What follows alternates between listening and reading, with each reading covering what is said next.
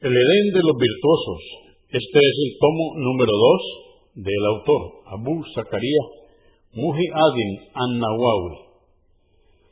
Este es el capítulo 180, las virtudes de recitar el Corán. Número 991. Narró Abu Umama, que Alá esté complacido con él, que oyó al mensajero de Alá, la paz de Dios es con él, decir, recitar el Corán, ya que el día del juicio intercederá por quienes lo hayan recitado y puesto en práctica. Muslim 804 992 narró An-Nawas ibn Samam, que Alá esté complacido con él, que oyó al mensajero de Alá, la paz de Dios con él, decir, en el último día comparecerán el Corán y aquellos que lo practicaban en este mundo. La Sura, la vaca y la familia de Imran hablarán en defensa de aquellos que las hayan recitado y obrado de acuerdo con ellas. Muslim 805, At-Tirmidhi 2886. 993 narró Usman ibn Afan, que Alá esté complacido con él, que el mensajero de Alá, la paz de Dios con él, dijo, el mejor de vosotros es aquel que aprende el Corán y lo enseña. Al-Bukhari, volumen 9, número 66. Abu Daud 1452. At-Tirmidhi 2909. 994. Narró Aisha, que Alá esté complacido con ella, que el mensajero de Alá, la paz de Dios con él, dijo, aquel que recita bellamente el Corán, aplicando las leyes de recitación, estará junto a los ángeles enviados, honorables y virtuosos. Aquel que recita el Corán con dificultad, su recompensa será doble convenido por Al-Bukhari, volumen 8, número 532, y Muslim, 798. 995. Narró Abu Musa al-Ashari, que Alá esté complacido con él, que el mensajero de Alá, la paz de Dios con él, dijo, el ejemplo del creyente musulmán que recita el Corán es como la toronja su olor es agradable y su sabor es agradable. El ejemplo del creyente musulmán que no recita el Corán es como el dátil. No tiene aroma, pero su sabor es dulce. El ejemplo del hipócrita que recita el Corán es como la albahaca. Tiene buen olor, pero su sabor es amargo.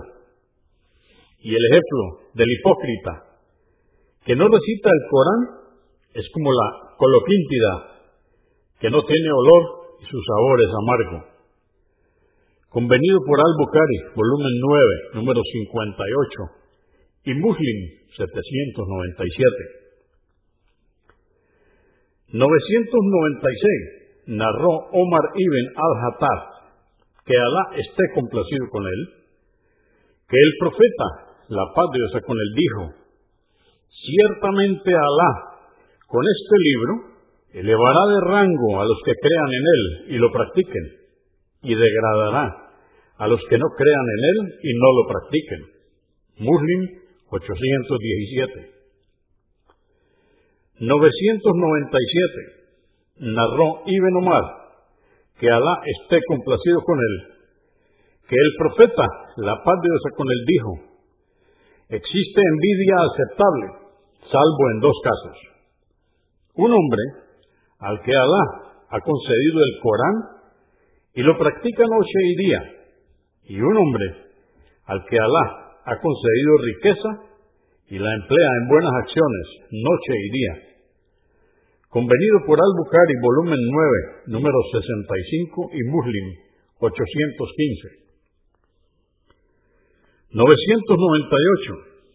Álvara ibn Asib, que Alá esté complacido con él, dijo, Existió un hombre que estaba recitando la sura, la caverna, y tenía un caballo junto a él que permanecía atado con dos cuerdas.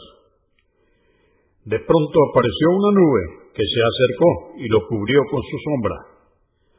Esto hizo que el caballo huyera. Al día siguiente acudió al profeta, la paz de Dios con él, y le mencionó lo que le había sucedido, y éste le contestó, era la calma y el sosiego que descendieron debido al Corán. Convenido por Al-Bukhari, volumen 9, número 52, y Muslim, 795. 999. Narró Ibn Masud, que Alá esté complacido con él, que el mensajero de Alá, la paz de Dios con él, dijo, quien recite una letra del libro de Alá, obtendrá una recompensa o hasana. Esa recompensa o hasana equivaldrá a otras diez iguales. No digo alif, lam, min es una sola letra, sino que alif es una letra, lam es otra y min es otra. At-Tirmidhi, 2912. Número 1000. Narró Ibn Abbas, que Alá esté complacido con él, que el mensajero de Alá, la paz de Dios con él, dijo, aquel que en su ser interior no ha memorizado nada del Corán, es como una casa abandonada. At-Tirmidhi, 2914, Agma, 1947. 1001. Narró Abdullah ibn Ahmed ibn Alas, que Alá esté complacido con él, que el profeta, la paz de Dios con él, dijo, se le dirá el día del juicio aquel que haya estudiado el Corán y lo haya puesto en práctica. Recita como lo hacías en el mundo y elevaremos tu categoría, tanto como la última aleya que recites.